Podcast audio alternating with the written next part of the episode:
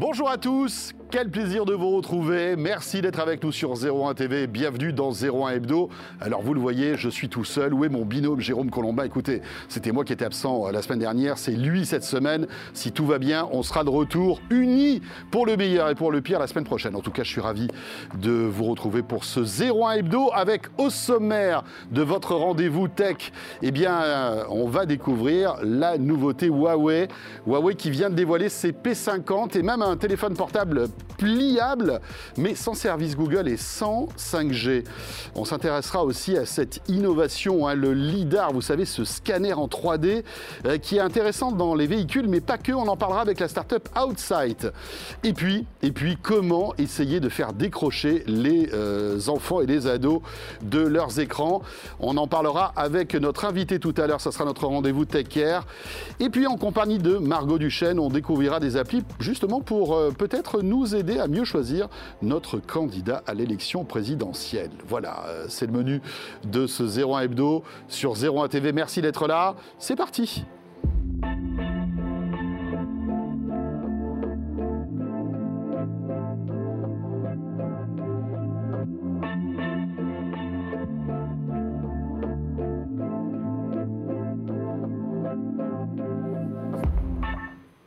On vous souhaite bien sûr euh, un bon rendez-vous 01 Hebdo avec toute l'actu tech que vous aimez.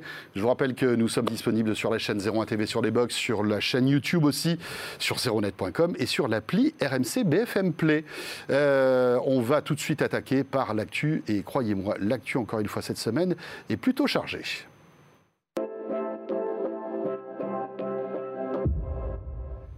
Chargé dans l'actualité des smartphones. Dans quelques instants, on va évoquer une date. Ce sera le 9 février et ce sera l'impact de Samsung. Et oui, ça y est, les beaux jours vont bientôt arriver et en même temps, euh, notre nouvelle moisson de smartphones haut de gamme.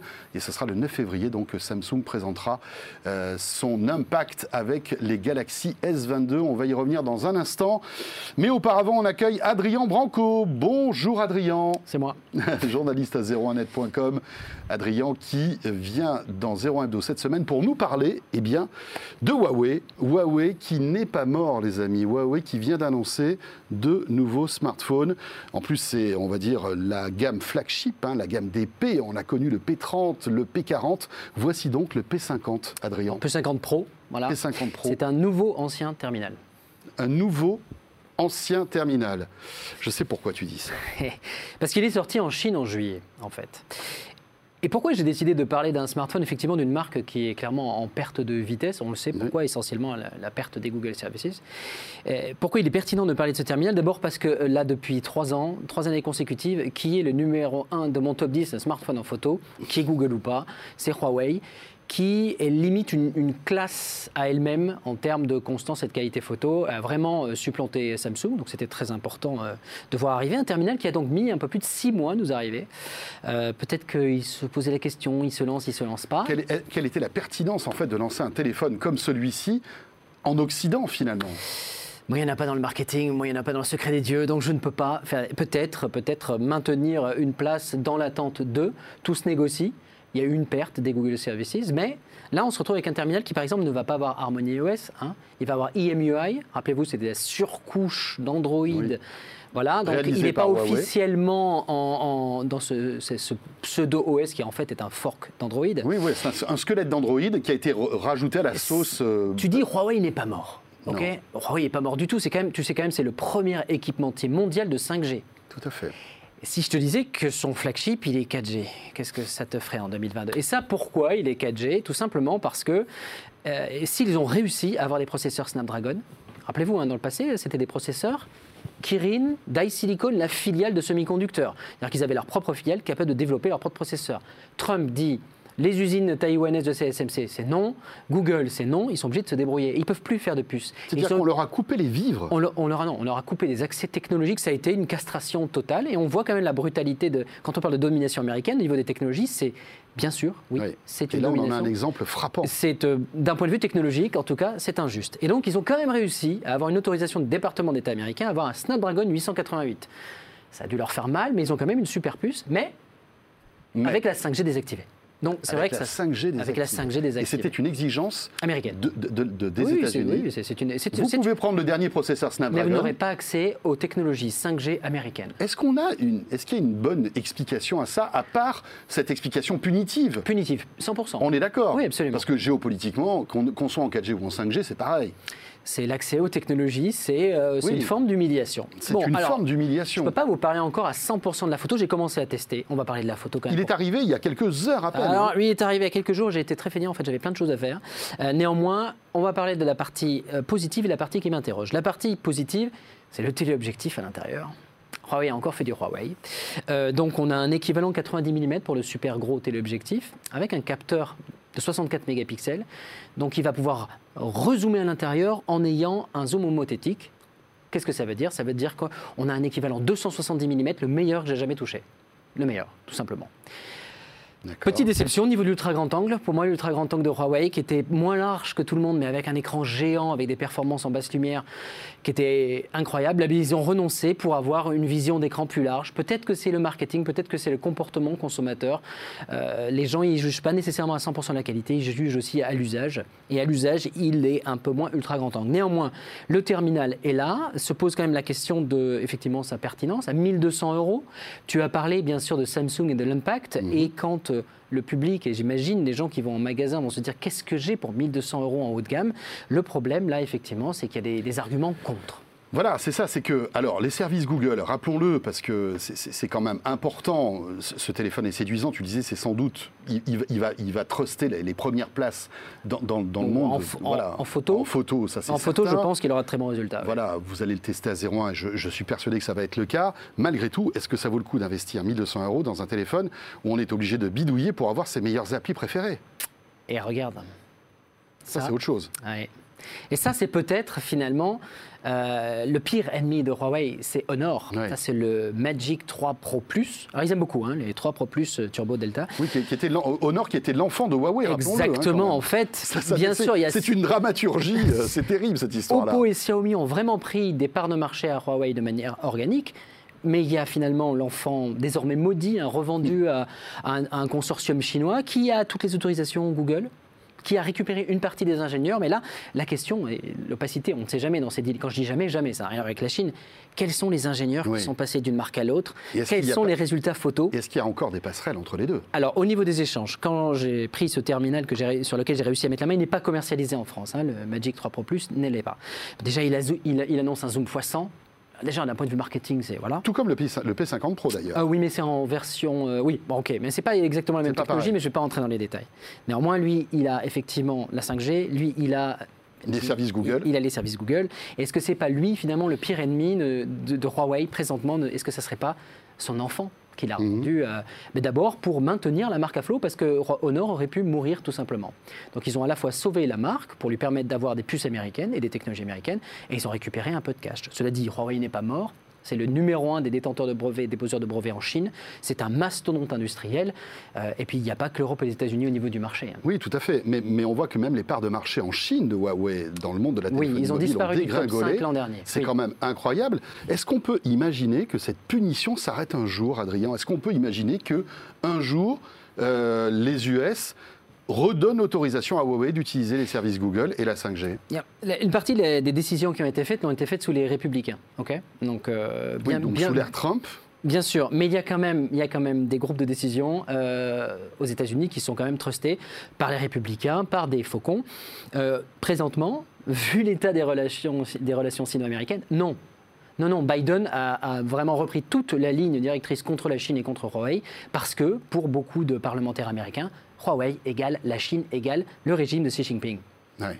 Donc non, je ne vois pas de retour en arrière à moins d'un réchauffement incroyable des relations entre les deux, parce que oui, comme tu l'as dit, c'est punitif. Ouais. C'est incroyable cette histoire-là. Franchement, c'est, euh, ça mériterait une série hein, euh, Netflix. Mais vous pouvez aller la que- lire sur la série d'articles sur 01net. Si vous tapez 01net 3 Webgate, vous allez voir tous les articles qu'on consacre eh bien, à cette espèce de feuilleton qui n'en finit pas. Alors pendant ce temps-là, tu, on le disait il y a un instant, euh, bah, Samsung déroule sa stratégie. Le 9 février prochain, l'impact, rendez-vous une- très important, Oui. annoncé.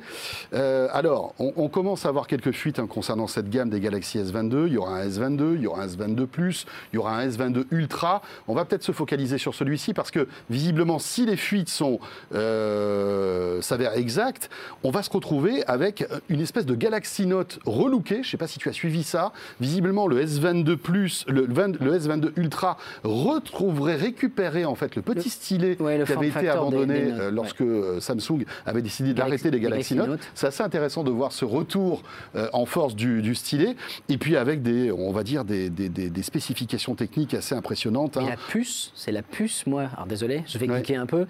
C'est la puce qui est. Qu'est-ce qu'il y a dans cette puce? Il n'y a rien qui t'interpelle? La, la puce, de, tu, tu veux dire le- qui le- s'appelle Exynos ça serait le 2200 donc 2200. visiblement. Mais à l'intérieur, il y a une partie graphique inédite. Il y a une partie graphique développée sur l'architecture RDNA2, RDNA2 d'AMD.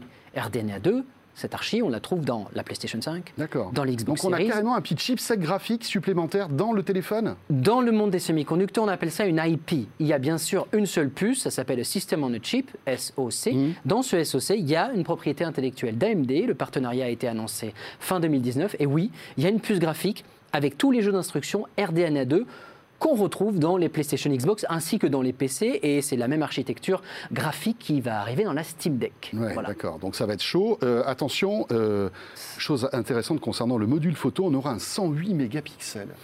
Oui et non. Oui, c'est un 108 mégapixels en définition native. En définition d'usage, ça va rester un 12. D'accord. Comme d'habitude, c'est ce qu'on appelle la structure nonacelle, Mhm. c'est-à-dire nona, 90, 4, 9. On prend 9 photodiodes et on va en faire une très très bonne. Donc la définition d'image en sortie devrait être de 12 mégapixels, un petit peu comme depuis le Galaxy S7. D'accord, donc 108. Alors, il y aurait quatre modules photo, hein, un 108 mégapixels, il y aurait deux 10 mégapixels avec des ouvertures différentes et un 12 mégas aussi. Ce qu'on attend en photo de Samsung, ça va être peut-être une meilleure qualité en ultra grand angle, ça fait un moment Mhm. qu'ils ont du mal. Et moi j'attends surtout de voir comment ils vont gérer les basses lumières, parce qu'il y a vraiment un défaut majeur à leur technologie dual pixel, qui est prégnant depuis déjà 2-3 ans, notamment par rapport à Huawei, bah, c'est qu'en basse lumière, on perd vraiment beaucoup de détails. Rappel, qu'est-ce que c'est le dual pixel? C'est une partie de la photodiode permet de récupérer de la lumière et de la couleur, et l'autre permet de faire l'autofocus. Mhm. Le problème, c'est que là, on perd de la lumière, on perd des informations, et dès qu'il y a une luminosité qui baisse, on se retrouve avec des images beaucoup plus bruitées que celles de la concurrence. Intéressant. Euh, on verra si euh, ce nouveau Galaxy S22 Ultra peut concurrencer ce P50 Pro que tu vas tester. Euh, on verra bien. Ouais, sur le papier, à mon avis, c'est le champion. hein. Ouais. Bon.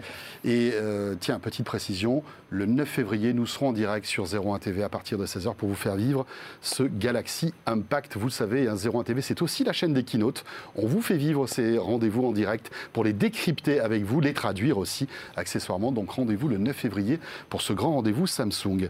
Dans l'actualité aussi, eh bien, c'est Amazon qui, après euh, avoir présenté, vous le savez, ces magasins totalement automatiques, bourrés de technologie euh, pour acheter euh, en fait euh, bien des denrées alimentaires, eh Amazon serait sur le point aussi de lancer un magasin pour euh, eh acheter des vêtements. Et vous le voyez avec nous, ça s'appelle Amazon Style. Le premier magasin pourrait ouvrir à Los Angeles d'ici la fin 2022. Euh, et le parcours client serait complètement euh, révolutionné en quelque sorte. Vous auriez donc euh, effectivement des mannequins avec des, vêtements, sauf que vous avez des QR codes à côté de ces, de ces mannequins. Et il suffit avec votre smartphone et votre compte Amazon, bien évidemment, puisqu'on est chez Amazon, vous allez pouvoir scanner ces QR codes. Et à partir du moment où vous scannez ces QR codes, eh bien, not? Euh, Amazon considère que vous voulez essayer ces vêtements et ces vêtements vous attendront dans une cabine euh, qu'on vous sélectionnera. Donc vous rentrerez dans cette cabine en scannant la porte de cette cabine et vous vous retrouverez avec euh, ces vêtements que vous aurez préalablement choisis. Vous vous retrouverez devant un miroir aussi high-tech qui vous donnera quelques avis sur la taille, etc., etc. Et puis après, pour payer, comme toujours, pas de caisse. Vous paierez directement depuis votre smartphone et ce sera sera débité sur votre compte Amazon. Voilà, après les denrées alimentaires, les euh, vêtements, qu'est-ce que tu en penses Adrien? Non, euh, vraiment Non. Vraiment savoir ce que j'en Non. pense Voilà. Euh, non, mais on dirait Sears, mais euh, 120 ans plus tard. Ouais, on se croirait dans un épisode de Black Mirror. hein, Sears a clair. commencé avec ses catalogues qu'ils ont envoyés euh, partout dans les États-Unis. Ils ont fini par construire des magasins. Amazon, a 20 et- 20e et 21e siècle, d'abord vendu en ligne et il reconstruit des magasins, comme quoi le lien social eh ben, le- la présence physique, c'est quand même irremplaçable. Ouais, voilà, on verra après si l'expérience utilisateur, si l'expérience client finalement dans, dans un magasin est préservée avec toute cette technologie. C'est intéressant, on verra bien. Le premier magasin donc qui ouvre à Los Angeles cette année. Merci Adrien. Je t'en prie. Adrien Branco, journaliste à 01net.com. Je vous conseille aussi de retrouver la chronique d'Adrien dans la nouvelle émission Quantique, Objectif Quantique, euh, pilotée par Jérôme Colombin, où tu apparais euh, dans chaque épisode Succinctement. Sujet passionnant, hein, l'informatique quantique. Le premier épisode vous attend. Euh, il est disponible à la fois sur 01 TV, la chaîne, mais aussi sur YouTube et 01net.com. Adrien, merci. Euh, on attaque tout de suite avec notre premier invité euh, dans 01 Hebdo.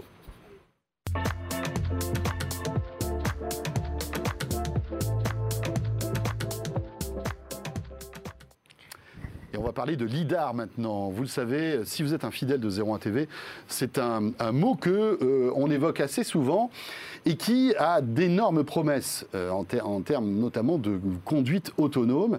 Mais le LIDAR, ce petit radar 3D, a beaucoup, beaucoup, beaucoup d'autres usages possibles. Et on va en parler avec notre invité Rol Bravo.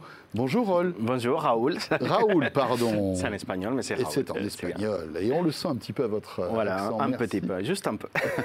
Merci d'être avec nous. Merci à vous. Euh, dans 01 vous êtes le cofondateur de Outsight. Euh, je le disais, le LIDAR, on en parle beaucoup. Dans le monde de l'automobile, on sait que Valeo, par exemple, qui est un équipementier auto, mise beaucoup euh, sur euh, ce, ce type de- de- d'appareil qui nous permet de- de- d'imaginer la conduite autonome de demain. Alors vous, le LIDAR, c'est votre truc, mais pas pour l'automobile. Oui, et je pense que c'est quand même utile de voir pourquoi en fait, pourquoi il y a au- autant de, de, euh, pourquoi il y a autant d'investissement autour de l'IDAR. En fait, c'est parce que ça, ça peut être utile de comprendre, c'est que les caméras, en fait, c'était les moyens de capturer l'information de l'environnement jusqu'à là. Et donc, on pourrait dire pourquoi on a besoin d'autre chose si les caméras, ça fonctionne.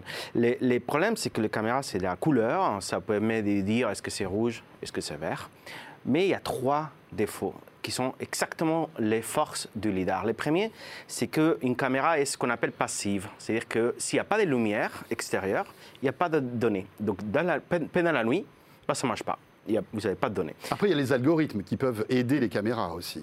Mais ils ne font pas la magie. C'est la physique. S'il n'y a pas de lumière, C'est d'ailleurs ce que Il y a pas d'image. euh, Elon Musk mise là-dessus, justement. C'est Oui. sur des caméras, il veut laisser tomber le lidar pour euh, associer les caméras avec des algos très puissants pour remplacer le lidar en quelque sorte. Mais ça, c'est un autre débat. C'est un autre débat, et c'est l'aide à la conduite, c'est pas l'autonomie euh, vraiment, mais même Elon Musk ne peut pas réinventer les, lois de la physique. Même lui. Même lui ne peut pas. Une caméra, s'il n'y a pas de photon qui arrive, qu'on appelle, il n'y a pas d'image. C'est comme ça parce que c'est un capteur qu'on appelle passif. Deuxième gros souci, c'est que c'est un capteur qu'on appelle 2D, c'est-à-dire qu'il n'a pas la notion de est-ce que cet objet est grand, il est petit, il est loin, il est proche. Ça, c'est pas très grave pour beaucoup d'a- d'applications, mais c'est extrêmement important, c'est même crucial pour beaucoup d'applications dans la voiture autonome. C'est important, c'est le domaine spatial. Le troisième grand problème, qui devient de plus en plus problématique, c'est la privacité. C'est-à-dire qu'on peut savoir avec une caméra clairement que c'est vous. Et ça, ça commence à poser beaucoup de problèmes. Oui, c'est vrai qu'en termes de, de confidentialité, euh, une caméra, bah, voilà, elle vous filme, on Elle voit votre filme, visage. Alors que le lidar, qu'est-ce qu'on voit avec un lidar? Alors les lidars, donc ils résout euh, ces trois grands soucis, très grands soucis. euh, et pour ça, c'est pour ça qu'il y a eu des milliards et des milliards qui ont investi. C'est pas par hasard. C'est-à-dire qu'on est plus précis qu'une caméra, tout en étant plus confidentiel. Exactement. Donc, on n'a on n'a pas que la couleur, on n'a pas la couleur, on a plutôt les distances, la taille. Donc, on peut savoir où sont les objets, leur taille, et ça, c'est important. Deuxièmement, on ne peut pas savoir que c'est vous. C'est nativement qu'on appelle confidentiel ou euh, privacy. C'est par design, c'est c'est pas voilà. Et, euh, et donc le troisième point, c'est que c'est actif. Donc ça marche parce que ça envoie sa propre lumière. Ça marche la nuit euh, quand il y a de lumière ou il n'y a pas de lumière. Et donc vous avez raison, euh, l'automotive, euh, l'automobile en général, a été un peu le déclencheur. Ça a été ça. Pourquoi? Parce que dans la voiture autonome, ces trois caractéristiques dont on parle sont essentielles. C'est quand même important de savoir si l'enfant que vous êtes en train d'avoir, il est sur le trottoir ou sur la route. Ce n'est pas un détail, en fait. Donc, ce qui compte, c'est pas seulement savoir que c'est un enfant, ou plutôt que, que- que autre chose, mais aussi où est-ce qu'il est, en fait. Et donc, vous voyez que c'est important. Ce qu'on a vu en 2021 et au CIS, très récemment, c'est un switch, un changement euh, extrêmement important dans ces marchés-là, sur lesquels la voiture, on dit de plus en plus, c'est l'élément euh, déclencheur, et ça va arriver, c'est sûr, dans 10 ans, dans 15 ans, c'est sûr qu'il y aura des voitures avec des lidars. À votre avis, 10 ans, 15 ans, pas avant? Si on parle des voitures autonomes, oui. Si on parle de l'aide à la conduite, Oui, là c'est déjà beaucoup plus, beaucoup plus. Il y a déjà des voitures qui sont équipées, il y en aura des Et pour vous, la voiture autonome, c'est 10-15 ans, pas avant?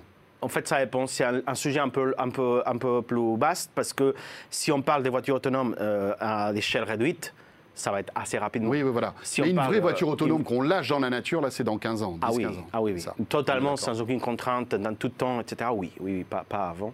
Par contre, ce qu'on a vu en 2021 et encore une fois à CIS, c'est qu'il y a tout un tas d'applications qui, elles, elles disent, moi, je peux euh, utiliser de façon extrêmement euh, intéressante ces trois caractéristiques de comprendre la 3D, les dimensions des choses, privé et euh, donc dans tout temps. C'est quoi, en fait un exemple qu'on a déjà présenté ici, je pense par le passé, c'est ce qu'on a fait chez Paris-Charles de Gaulle avec ADP, dans lequel on arrive donc à Donc à l'aéroport, on à l'aéroport, Vous allez aujourd'hui, installez vos, euh, vos lidars. voilà, alors c'est pas non LIDAR, nous, c'est l'activité d'outside. Voilà, l'activité d'outside, c'est prendre ces données de ce type de capteurs qui sont très compliqués à traiter, parce que c'est un nouveau type de capteur, et on les convertit en données qui sont utilisables par des, euh, des, des professionnels en fait de n'importe quel métier qui ne sont pas des experts en 3D.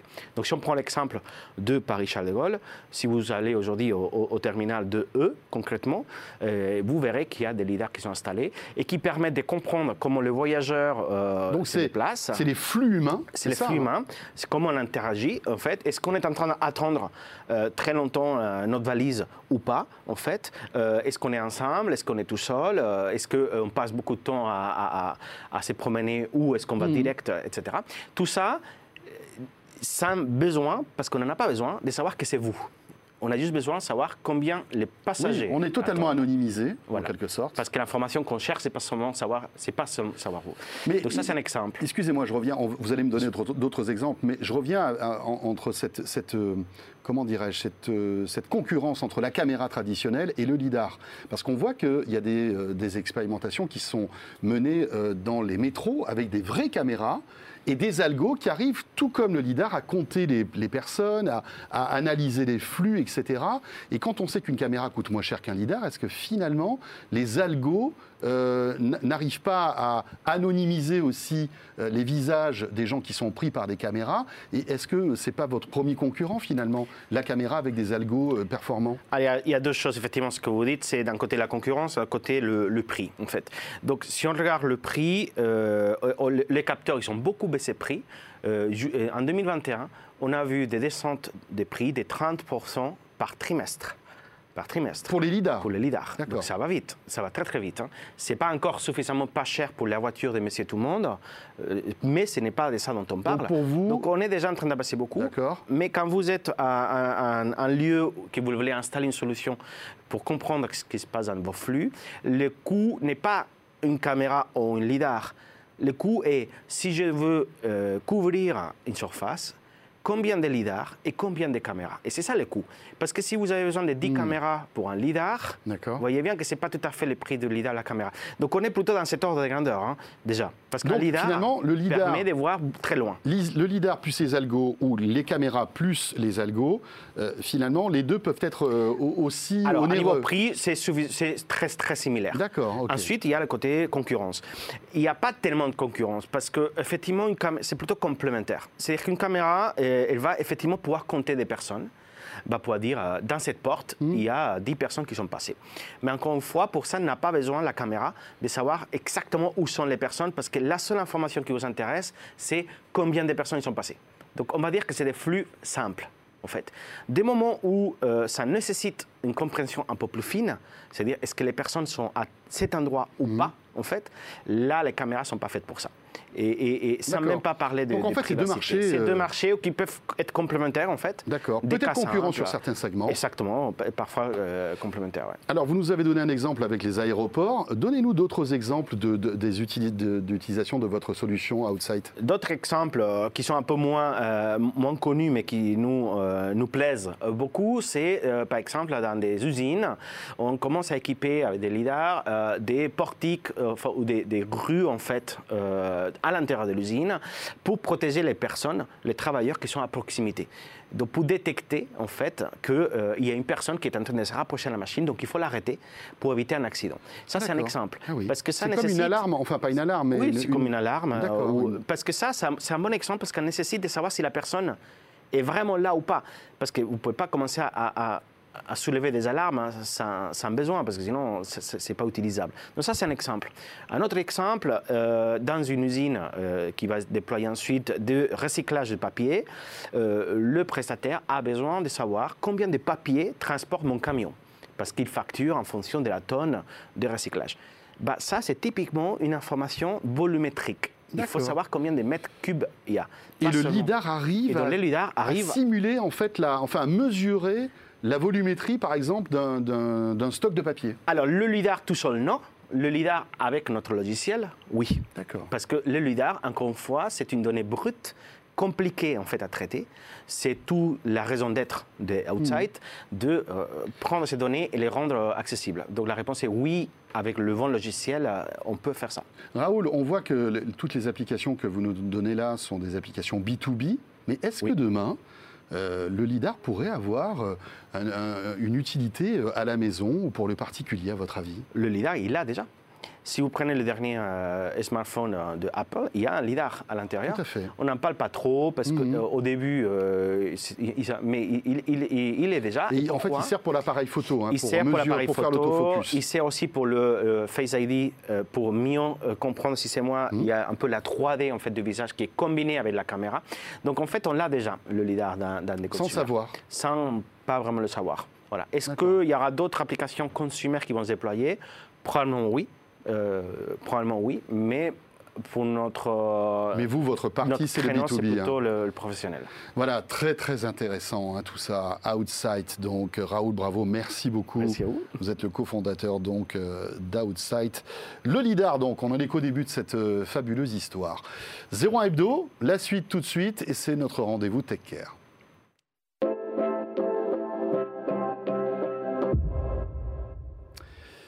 Et j'accueille par Skype maintenant Anne-Laure Monnier qui est avec nous. Bonjour Anne-Laure. Bonjour. Vous êtes la Bonjour fondatrice. François. Bonjour, merci d'être avec nous dans 01 Hebdo. Très heureux de vous accueillir sur, en virtuel sur le plateau de, de 01 TV. Vous êtes la fondatrice de Nanaba et vous êtes à Nice, euh, Anne-Laure. Vous avez bien de la chance. Exactement. Euh, alors, euh, ce qui est intéressant avec vous, c'est votre histoire, parce que euh, vous êtes une mère de famille qui a vécu, comme tout le monde, bah, les différents euh, confinements successifs. Vous avez des enfants euh, et vous en avez eu marre à un moment que, eh ben, voilà, pendant le confinement, vous, vous travaillez et vos enfants, euh, eux, euh, eh ben, euh, restaient devant les écrans. Ça vous a un petit peu énervé, vous vous êtes dit, je vais prendre le problème à bras le corps. Exactement, c'est tout à fait ça. Alors, je, suis une mère de famille et je suis aussi une chef d'entreprise depuis maintenant quasiment 15 ans. Et donc, j'ai vécu ce confinement comme beaucoup de Français en alliant le travail et la responsabilité parentale. Et je me suis rendu compte, enfin, je me suis rendu compte, j'ai plutôt euh, malheureusement ouvert les yeux sur le fait que mes enfants étaient extrêmement addicts au téléphone et à la tablette au détriment de l'apprentissage.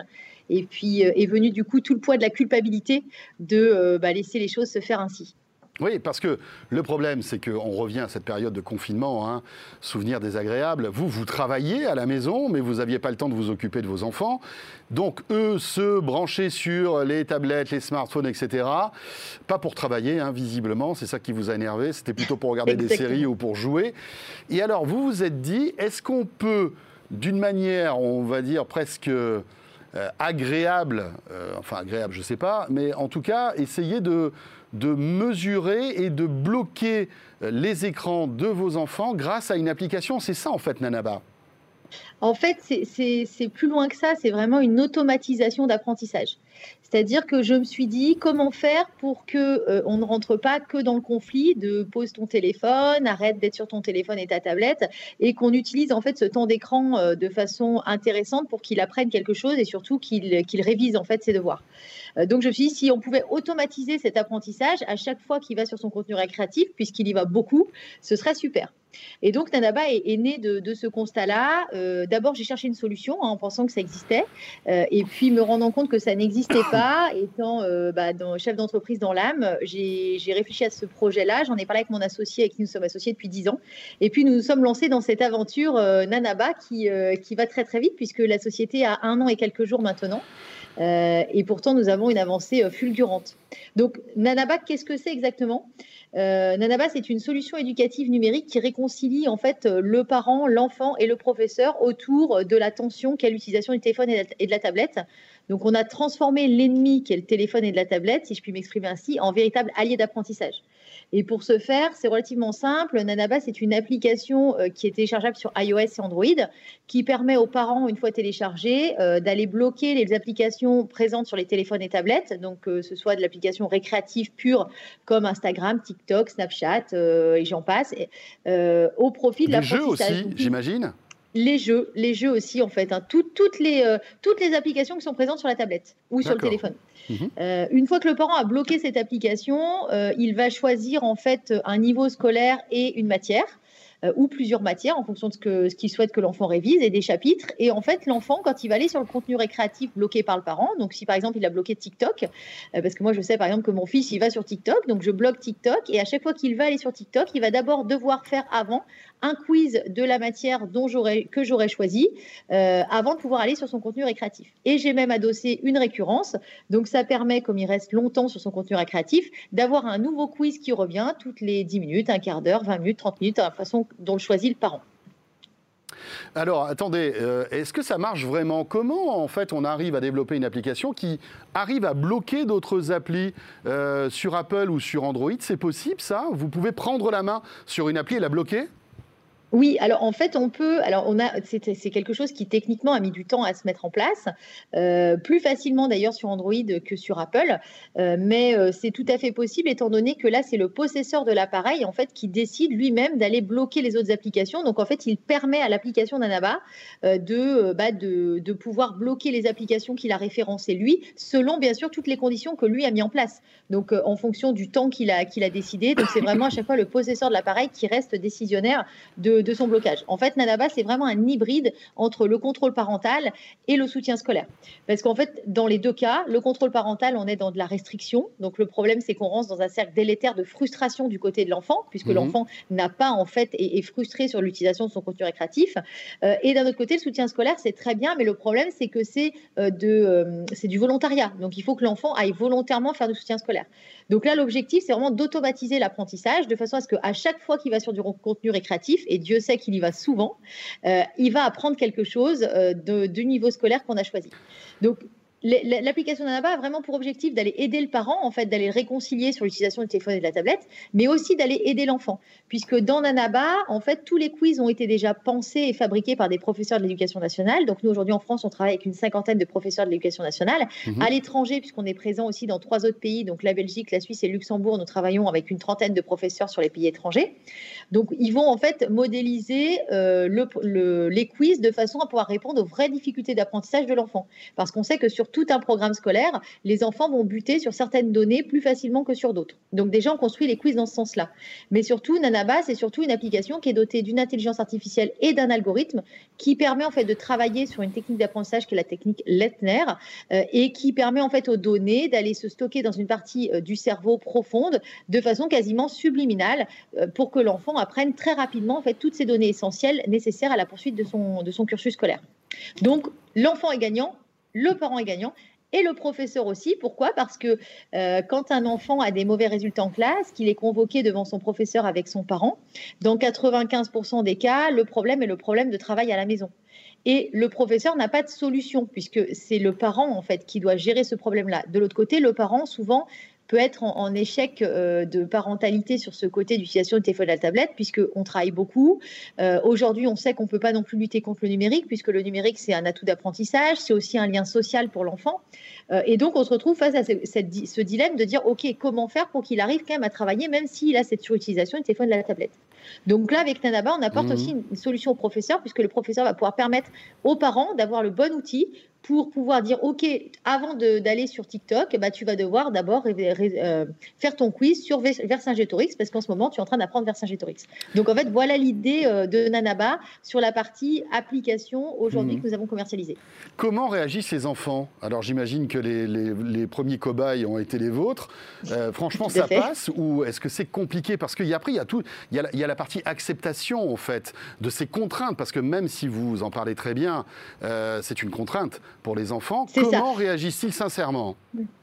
Alors, pour tout vous dire, au début, euh, j'ai été vue un petit peu comme l'ennemi de toute la classe entière de mon fils, puisque j'ai fait tester euh, au tout début euh, le prototype à toute ah la oui, classe. Vous êtes transformée en sorcière là. Voilà, un petit peu. Et puis en fait, très rapidement, euh, la, vapeur s'est inversée. Pourquoi? Parce qu'en fait, l'enfant s'est rendu compte que déjà son parent euh, était beaucoup plus malléable sur l'utilisation du téléphone et de la tablette, étant donné que le parent était déculpabilisé et, se disait aussi que quand il va sur son contenu récréatif, l'enfant apprend avant. Donc déjà, il y avait ce discours, cette réconciliation en fait qui s'était faite entre le parent et l'enfant sur l'utilisation du téléphone et de la tablette. Donc ça, c'était le premier point. Donc là, qui sert clairement à l'enfant, puisque l'enfant, lui, euh, il peut utiliser son téléphone et sa tablette de façon un petit peu plus simple être dans le conflit. Par contre, surtout le deuxième temps qui est arrivé au bout de deux, trois semaines d'utilisation de l'application, euh, nous, on se retrouve aujourd'hui avec des enfants qui utilisent spontanément l'application. C'est-à-dire que le blocage n'est que la cerise sur le gâteau. On n'est pas obligé de bloquer les applications. On a d'abord tout le contenu quiz et le contenu vraiment éducatif de l'application. Euh, donc euh, aujourd'hui, nous, les élèves qui utilisent l'application, ils se rendent compte qu'au bout de deux, trois semaines, les résultats scolaires s'améliorent parce que l'application étant très bien pensée par le système des, mmh. professeurs qui le mettent en place et par l'intelligence artificielle que nous avons mis euh, l'enfant arrive à apprendre beaucoup plus facilement ses données essentielles plutôt qu'en révisant son cours. Donc du coup, ça devient un vrai outil pédagogique qui l'aide en fait à améliorer ses résultats. Donc aujourd'hui, l'application, une fois qu'elle a été testée, elle est généralement validée dans 95% des cas, puisque nos premiers, au bout de trois semaines d'utilisation, on a 94% des élèves qui ont obtenu des résultats supérieurs aux résultats antérieurs sur les matières qu'ils avaient révisées avec Nanaba. Donc il y a vraiment aujourd'hui des données significatives qui prouvent en fait de l'efficacité d'apprentissage de l'application, au-delà même de l'option blocage. Alors, est-ce qu'on peut imaginer une déclinaison de cette application sur les PC ou les Mac? Parce que c'est aussi un autre écran qui peut euh, évidemment être euh, utilisé pour, pour plein d'autres choses que pour le travail, par exemple. Et quel est le modèle économique? Combien ça coûte? Alors, euh, François, pour être tout très clair avec vous, vous avez devancé euh, le développement Nanaba, puisqu'aujourd'hui, donc euh, Nanaba, l'application Nanaba n'est qu'un outil de l'univers Nanaba. Nanaba, c'est avant tout une nouvelle façon d'apprendre. c'est notre objectif chez Nanaba, c'est de repenser l'utilisation du numérique à bon escient, à l'escient de l'éducation. D'ailleurs, pas que pour les enfants, hein, parce qu'on a besoin d'apprendre à tout âge. Et l'outil, le numérique, en fait, on l'utilise dans notre quotidien.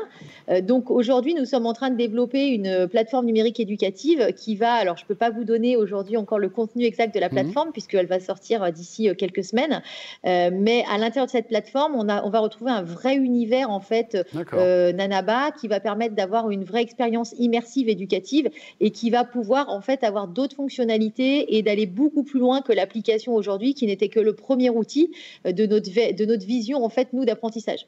Donc c'est quelque chose qui, qui va sortir d'ici quelques semaines. D'accord. Voilà. Et, et, alors quel est le tarif de. plus dans quelques semaines. Quel est le tarif de, de l'utilisation enfin, du service Nanabar aujourd'hui sur smartphone ou tablette? Alors nous, chez Nanaba, nous avons euh, décidé en fait euh, d'avoir une éthique très poussée puisque nous, avant tout, notre objectif c'est de lutter contre la fracture éducative euh, sociale que nous avons aujourd'hui sur bah, l'inclusion du numérique qui n'est pas forcément possible pour tous. En France, il y a une vraie disparité sociale et d'accès au soutien scolaire. Donc nous avons fait le choix d'avoir une thématique de prix extrêmement attractive de façon à ce que toutes les personnes, tous les foyers puissent se permettre d'avoir Nanaba en soutien scolaire. Donc notre premier abonnement attaque à 1,99€ par mois. euh, sur euh, un module complémentaire, comme par exemple l'espagnol, la, science, euh, l'histoire ou la géographie. Et nous avons ce que nous appelons, nous, puisque nous avons toutes nos champs lexicales Nanaba, puisque c'est une vraie communauté, hein, les Nanabanos. Mhm. donc, à 5 euros par mois, nous avons le Nana Basique qui comprend les trois matières en fait de base, les maths, les français et l'anglais, pour donc du niveau CP au niveau 3e. Très bien. Parfait. Merci beaucoup Anne-Laure, fondatrice bah, de Nanaba. Euh, merci. C'était notre rendez-vous de et on enchaîne tout de suite avec euh, Margot Duchesne qui nous rejoint sur ce plateau.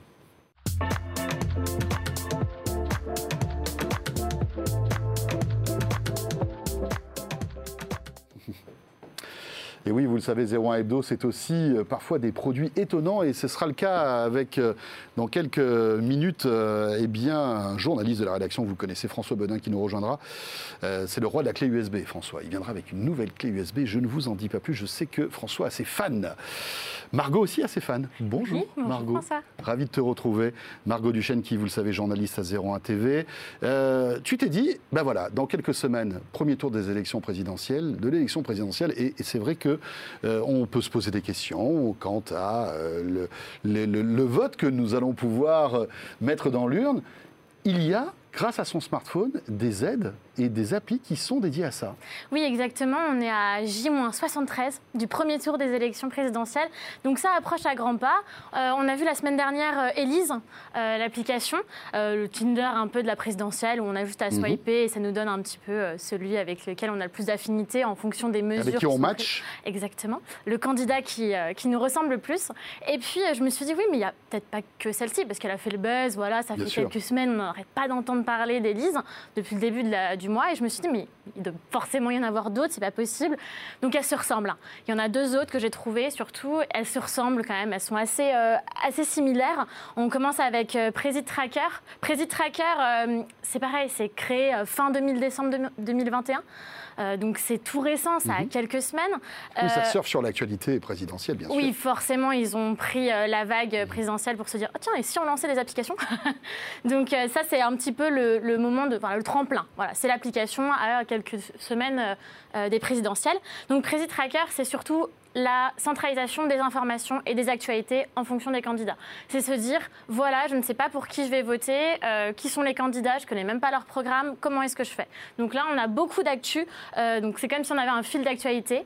Et il y a énormément, énormément de chiffres. Euh, il y a des graphiques, il y a des sondages qui sont soit officiels, soit faits euh, de manière euh, numérique par mhm. nous-mêmes. Mhm. Donc en fait, on choisit le candidat qu'on aimerait bien suivre et à côté, tous les jours, on doit donner 10 points en fonction des candidats. Donc je vais donner, je sais pas, 2 euh, points à Taubira parce que Christiane Taubira m'a conquise là ces derniers temps. Après, je vais donner 2 points à Yannick Jadot et 3 points à Zemmour par exemple.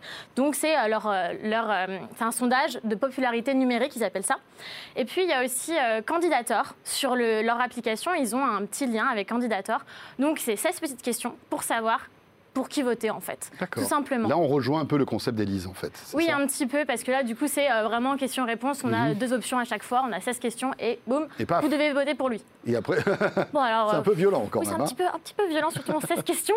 J'avoue que moi, j'étais là en mode, euh, j'espère que c'est pas lui. il faut bien réfléchir avant de voter. c'est ça. Puis il y a des fois, les questions, on les comprend peut-être pas forcément. Il y a du vocabulaire, ça, donc c'est un peu abstrait. Pour ça qu'il y a beaucoup d'actualités, beaucoup de, euh, d'informations sur cette application. Et puis, il y a aussi Discord. Donc, vous connaissez bien, euh, c'est euh, voilà, un chat avec que des vocaux. Et donc, ce qu'il voudrait à l'avenir, donc ça c'est possible, on peut discuter avec les gens euh, voilà, sur ce petit chat, mais ce qu'il voudrait surtout c'est se dire, voilà, il y a un débat présidentiel, c'est en direct, et je voudrais que les gens qui utilisent l'application puissent discuter entre eux en même temps et commenter ce direct. Je trouvais l'idée assez mmh. sympa. Et puis il y a ce côté assez gamification, hein. c'est très, très joli, c'est ludique, franchement. Oui, ça donne, envie, ça donne envie d'utiliser. quoi. Oui, tout à fait, on peut même en fonction des candidats faire des petits mmh. quiz. Donc c'est sympa, ça, en savoir plus sur le candidat à chaque fois. J'ai appris plein de choses sur beaucoup de candidats. et il y a des comparateurs de programmes, et ça c'est vraiment génial. En fonction des thématiques, avec des sous-thématiques, du coup, bah, ça aide beaucoup. Mais comme beaucoup se sont déclarés un petit hmm. peu tardivement de ça, on n'a pas accès à tous les programmes, et donc ah. du coup c'est compliqué de comparer tous les programmes de tous les candidats. Autre appli. Autre appli, c'est Qui pense quoi? Euh, Qui pense quoi? Ça a été créé euh, là il y a 15 jours. donc c'est vraiment tout récent. Là aussi, hein oui, oui, il bah, sur l'intérêt c'est ce que m'a dit un des cofondateurs, c'est deux étudiants. Et il m'a dit, euh, nous, on a pris le tremplin de ces présidentielles en se disant, on sort l'application, mais on veut continuer dans le temps après. Mais au moins, c'est la petite excuse, quoi. D'accord. Euh, et donc, du coup, c'est eux, leur, euh, leur mantra, leur, euh, leur, euh, leur option, c'est vraiment de construire, d'aider et accompagner, surtout les jeunes, hein, forcément, vu qu'ils sont très jeunes, à construire donc ses, ses propres opinions, se dire, bah voilà, je ne sais pas trop pour qui voter, je ne sais pas qui, quelles idées défendre. Donc, Mhm. voilà, beaucoup d'informations. Encore une fois, beaucoup d'informations. Et puis, la synthèse des programmes des candidats de chacun, avec à chaque fois cinq mesures Et vous pouvez valider les mesures que, euh, voilà, qui vous ressemblent aussi et avec lesquelles vous êtes euh, en accord. Et vous avez des petites bios aussi des candidats. C'est assez ludique, assez sympa. Euh, Il y a, il y a toute une, tout un réseau aussi. Pareil, on peut, Mhm. on peut s'abonner aux gens. Voilà, alors c'est compliqué de les trouver. hein, mais- En revanche, tu estimes que l'appli est un peu lente. Ouais, elle est très lente. Moi, c'est ce qu'ils m'ont expliqué, c'est qu'ils ont décidé de prendre le no-code. Euh, donc je me suis dit, mais qu'est-ce que c'est que Et En fait, ils m'ont dit, bah, euh, En nous, fait, ce sont des briques que tu achètes qui sont déjà Voilà. préprogrammées en quelque Et sorte. donc, du coup, ça leur permet d'aller vite Ouais. dans, le, dans le montage de leur application, si on peut dire ça comme ça, en assemblant les briques. Et euh, du coup, ça va très vite. Dès qu'il y a quelque chose à changer, hop, ils sont euh, directement en quelques jours, ça peut se faire. Sauf que du coup, l'application, elle, est lente. super lente. C'est- Mais ils m'ont dit que dans les prochains jours, ça allait s'améliorer. Euh, donc, l'application est gratuite et à l'avenir, il y aura des, sûrement des partenariats avec des médias pour D'accord. vraiment euh, avoir à cliquer et avoir le lien avec, avec les différents médias. Si juste je peux ajouter quelque chose, les deux applications, elles se sont dit, voilà, on prend les présidentielles, mais on veut surtout construire l'opinion des gens et les aider. Mhm. Euh, donc, pour, euh, pour euh, Président Tracker, c'est vraiment se dire, on va arrêter de s'intéresser aux candidats, aux gens, mais plutôt aux partis politiques, pour vraiment euh, Mhm. donner à, justement envie. Moins incarné en fait. Oui, voilà, moins se dire c'est la personne, mais plus le parti politique. Et plus les idées que dégage un parti. Oui, exactement. Et puis l'autre application qui pense quoi? Ce sera plutôt forger son opinion. Merci Margot. Je vous en prie. Margot Duchesne, donc, qu'on retrouve avec plaisir toutes les semaines dans 01 Hebdo.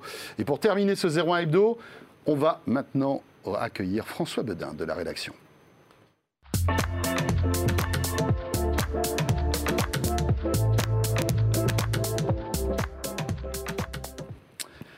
François Bedin, bonjour. Bonjour, bonjour. Plaisir de te retrouver dans 01 Hebdo. Plaisir partagé. Et François, en général, quand François Bedin est là, une clé USB n'est jamais bien loin. Certes, mais pas n'importe quelle clé USB. Mais, pas, mais non, bien sûr. Qu'est-ce qu'elle a de particulier, la clé USB que tu viens nous présenter elle est aujourd'hui? plutôt belle. Je sais pas si. euh, C'est vrai. Avec un. D'accord. Oula Il y a des chiffres. il y a des Et Il y a des chiffres. petits boutons. Il y a un clavier. Il y a un clavier. Pourquoi? Parce qu'il s'agit en fait d'une clé USB sécurisée. Sécurisée, ça veut dire qu'en fait, il y a un chiffrement matériel pour protéger les données sensibles. Et pour éviter d'avoir un logiciel qui va déchiffrer les données, tout est fait au niveau de la clé avec l'entrée d'un code qui sera défini par l'utilisateur. Donc il suffit ensuite d'entrer le code, c'est un code à 8 chiffres si je ne me trompe pas, et ça va permettre de déverrouiller la clé et d'accéder aux données. De déverrouiller la clé et, euh, on va dire, euh, au niveau soft. C'est- c'est- c'est- c'est- Non, c'est ça- tout, au niveau hardware, c'est que, du, c'est que du hardware. Donc l'intérêt, c'est que c'est totalement indépendant de n'importe Non, quel mais ce que je veux dire par là, ça, d'exploitation. ça- ça ne, ça ne verrouille pas le, le- le port USB. C'est-à-dire qu'on va pouvoir rentrer la clé, mais on va, on va la Mais on, voir. pas- on ne peut pas accéder aux données tant voilà, qu'on n'a pas rentré le pas code. rentré le code. Voilà. Donc là, en l'occurrence, c'est même un port USB type C pour euh, les appareils modernes, mais ils fournissent évidemment un adaptateur USB type A pour les anciens appareils. D'accord. Mais cette clé, elle a une petite particularité. Alors, je vais essayer de la. Voilà. C'est qu'en fait, elle utilise une carte mémoire micro SD. Ok. Donc en fait, il n'y a pas de stockage dans la clé à proprement parler, et on utilise pour le stockage une carte mémoire. L'intérêt de l'opération, c'est quand on veut augmenter la capacité de la clé, bah, il suffit de changer de carte mémoire. Donc si on a par exemple une 32 Go et qu'on estime qu'on n'a pas assez de place, eh ben, on prend une 64 Go et on peut aller même jusqu'à 1 Teraoctet. Question toute bête. Si j'enlève la, la petite carte mémoire, j'ai plus besoin de rentrer un code pour lire les données. Alors, moi j'ai essayé bien entendu. La carte mémoire est totalement illisible sur un lecteur de carte donc micro elle est cryptée en quelque Elle sorte. À partir du moment où tu la mets dans l'appareil, Voilà, on n'y voit absolument rien. On ne peut rien voir. Ils ont un- pensé au c'est- truc. et C'est un chiffrement sur 256 bits, donc là, il n'y a pas de problème. C'est vraiment du chiffrement professionnel. Donc, on ne peut absolument pas avoir accès aux données. Et puis, l'intérêt aussi, c'est qu'on peut stocker d'un côté la clé et de l'autre côté la carte mémoire. Donc, ça fait une double sécurité quelque part. Oui, oui, parce que. Et on peut donc changer, avoir plusieurs cartes mémoire et augmenter la capacité facilement sans avoir besoin de racheter une nouvelle clé. Alors il faut savoir que la clé en elle-même, elle coûte 83 euros et qu'après les cartes mémoire, c'est à partir de 30 euros. Alors ça peut aller jusqu'à euh, 360 euros pour un téraoctet. D'accord. Sauf qu'il y a un bémol. Ah Ah, faut quand Le même bémol de François Bedin. Le bémol est le suivant, c'est qu'en fait, les- la clé n'accepte que les cartes mémoire du constructeur, qui s'appelle iStorage, qui est un constructeur anglais. Ah zut Ils ont hélas Donc verrouillé le système. Sand- SanDisk, tous ces trucs-là, ça marche Voilà. pas Donc moi j'ai essayé évidemment de mettre une autre petite carte mémoire. Elle a été totalement rejetée par la clé. Ah. Alors, iStorage se défend en disant que c'est pour assurer la meilleure sécurité, parce Oui, que eux, ils les ont testés, euh, les oui. clés, les, les- les cartes mémoire, ils savent exactement quelles sont les caractéristiques. Cela étant, il y a des très très bonnes cartes mémoire, comme par exemple l'Extreme Pro de SanDisk, qui est une excellente carte mémoire, qui est une carte mémoire orientée aussi professionnelle, et qui pourrait parfaitement la faire, faire l'affaire. Donc, moi, je regrette vraiment qu'on ne puisse pas utiliser d'autres cartes mémoire que celles vendues par le constructeur. Les tarifs, alors les tarifs des, des cartes sont corrects, on va dire. C'est ouais, pas, euh, voilà, c'est pas exorbitant. Mais par contre, quand on voit des fois ce qu'on peut trouver sur Amazon pour justement des cartes mémoire euh, de type SanDisk, de très bonnes cartes mémoire et vraiment à des tarifs largement inférieurs, évidemment, c'est très frustrant. Oui, avec tout autant de performance en plus, c'est ça Voilà, avec Voilà. des- les, les performances. Alors justement, on va parler aussi des performances. C'est que la carte mémoire aussi, elle bride les performances par rapport à des clés USB cla- classiques et de très très bonne qualité. Je m'explique. J'ai fait des tests de vitesse et je ne dépasse pas les 95 mégaoctets par seconde. Alors bon, pour une clé USB 3, c'est bien. Mais il y a des clés USB 3 qui arrivent à dépasser les 300 mégaoctets par seconde. Donc Ah là, évidemment, c'est largement moins bien. C'est quoi C'est parce que les données sont cryptées, à ton avis, qui font Alors, que je ça pense que non, le, le, le débit processeur de chiffrement, il doit faire son job euh, vraiment de façon optimale, mais c'est la carte mémoire qui limite les choses. D'accord. Bah, c'est mon hypothèse. Parce que franchement, euh, j'ai connu. euh, alors, il y a des cartes mémoire qui montent peut-être même plus haut, mais en tout cas, c'est la limite. Donc, il ne faut pas acheter cette clé-là pour la vitesse.